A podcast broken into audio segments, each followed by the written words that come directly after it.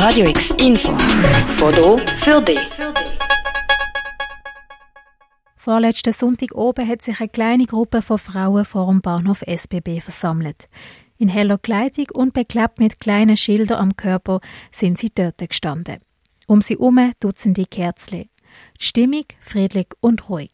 Die meisten Frauen in der Gruppe sind Kurdinnen von Rojava gesehen auch bekannt als Demokratische Föderation Nordostsyrien. Mit ihrem, wie sie es nennen, Friedenskreis haben sie den Menschen gedanken, wo unter dem Konflikt in Nordsyrien leiden.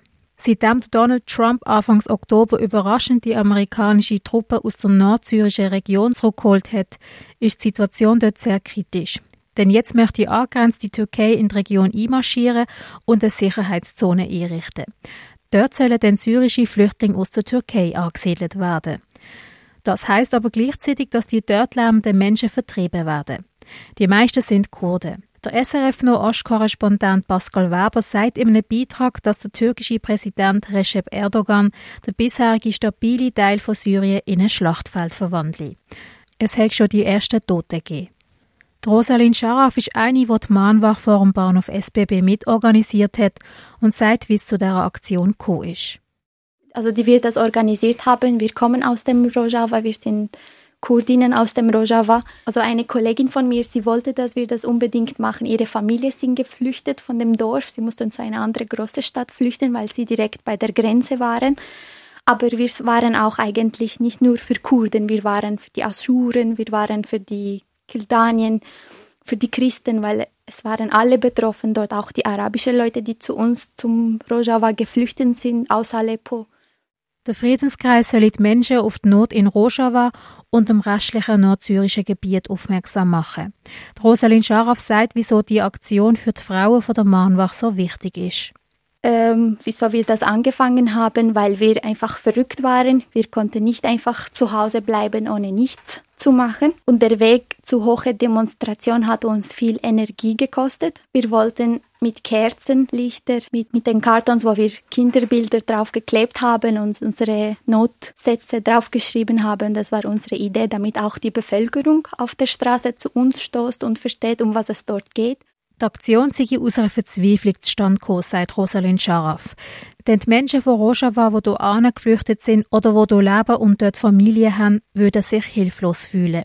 Hilflos, weil sie einfach nicht wissen, wie man die Menschen dort könnte retten Darum sei die Mahnwache auch so wichtig für sie.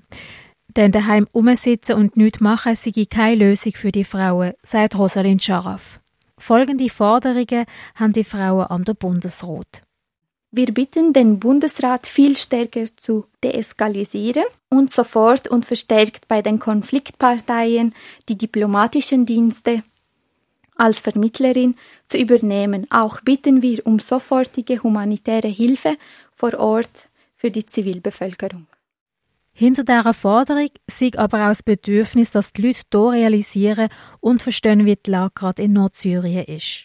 Also wir wollten als erstes, dass die Bevölkerung uns mithilft, die Schweizer Bevölkerung und auch alle Nationen, die da leben, einfach, dass sie sehen, dass dort wirklich Not ist und es ist nicht einfach etwas, wo in dem Fernseher geschieht oder passiert. Viele, viele unterschätzen, was da passiert, weil zum Beispiel ich als Flüchtling, ich habe auch vieles mit äh, einfach erlebt in dem Wege. Viele Leute, die einfach da in Ruhe leben, sie, sie können das sich nicht vorstellen. Wir wollten mit diesen Bildern das alles vermitteln.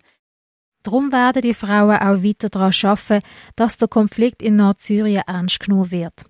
Zudem versuchen sie hier einen Ort zu schaffen, wo alle Menschen und Familien aus dem Kriegsgebiet Hilfe bekommen. Sie sollen sich können austauschen, psychische Unterstützung bekommen und individuell einen Weg können finden, wie sie mit ihrer inneren Ohnmacht und Wut können umgehen.